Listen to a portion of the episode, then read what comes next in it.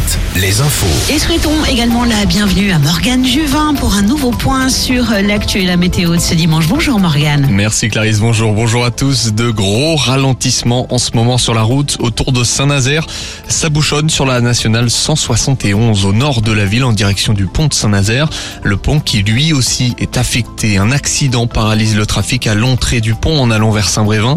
Notons également le ralentissement de la circulation sur la nationale 165 en sortant de Nantes en direction de Vannes.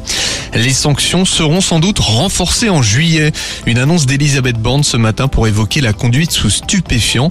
La première ministre souhaite également renforcer les contrôles routiers passant de 800 000 à 1 million. La chef du gouvernement a ajouté que les ministres de la Justice et de l'Intérieur étaient en train de regarder pour créer le statut de délit d'homicide routier. Des zones d'ombre restent à éclaircir près de Lorient. Une jeune femme a été retrouvée sans vie, dénudée, flottant à l'anestère hier matin. La veille, un groupe de jeunes faisait la fête sur les berges. La victime portait des marques de strangulation. Son autopsie aura lieu mardi prochain. Une enquête pour homicide a été ouverte. Dernière journée de championnat en top 14 de rugby. 80e match à guichet fermé à La Rochelle dans l'antre de De Flandre. Les Maritimes deuxième affrontent le Stade français troisième à 21h. Une place de leader est en jeu en cas de défaite toulousaine.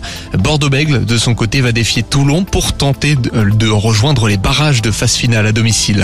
La Mayenne, terre de cyclisme ce week-end. Dernière étape des boucles de la Mayenne ce dimanche. Départ dans 20 minutes pour 167 km entre Montsur et Laval. L'Espagnol Lascano va tenter de conserver son maillot de leader. Il est à 38 secondes du vainqueur de l'étape d'hier, Arnaud Desmar. Au total, les coureurs vont traverser 83 communes mayennaises, parcourir 537 km. La course est diffusée en direct sur la chaîne L'équipe.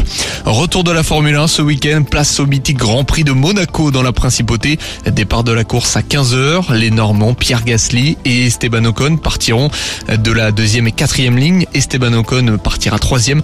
La pole a été obtenue hier lors des qualifications par le champion du monde en titre Max Verstappen. Alouette, la météo. Un dimanche ensoleillé dans le Grand Ouest. On observera seulement quelques nuages dans le Limousin cet après-midi, voire quelques gouttes de pluie. Ailleurs, pas de changement. Les températures restent également les mêmes avec des maximales attendues entre 22 et 30